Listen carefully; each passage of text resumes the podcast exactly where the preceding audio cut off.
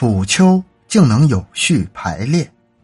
在美国有一个草原，草原上布满了有序排列的奇特小丘。在美国华盛顿有一个草原地带，草原上布满着按照一定顺序排列的只有一人之高的奇特小丘。但是它究竟是如何形成的？地质学家却争议不已。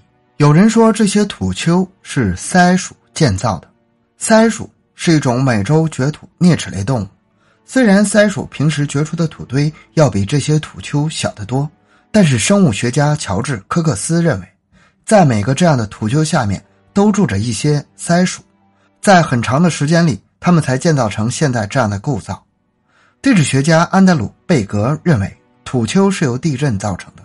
他曾用蒙有一层薄薄灰尘的胶合板定了一个狗窝。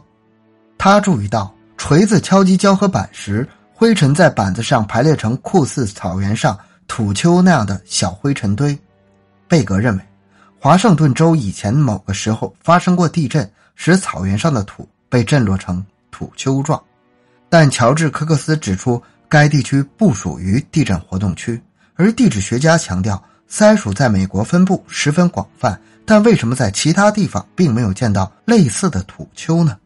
直到今日，土丘形成还是一个谜。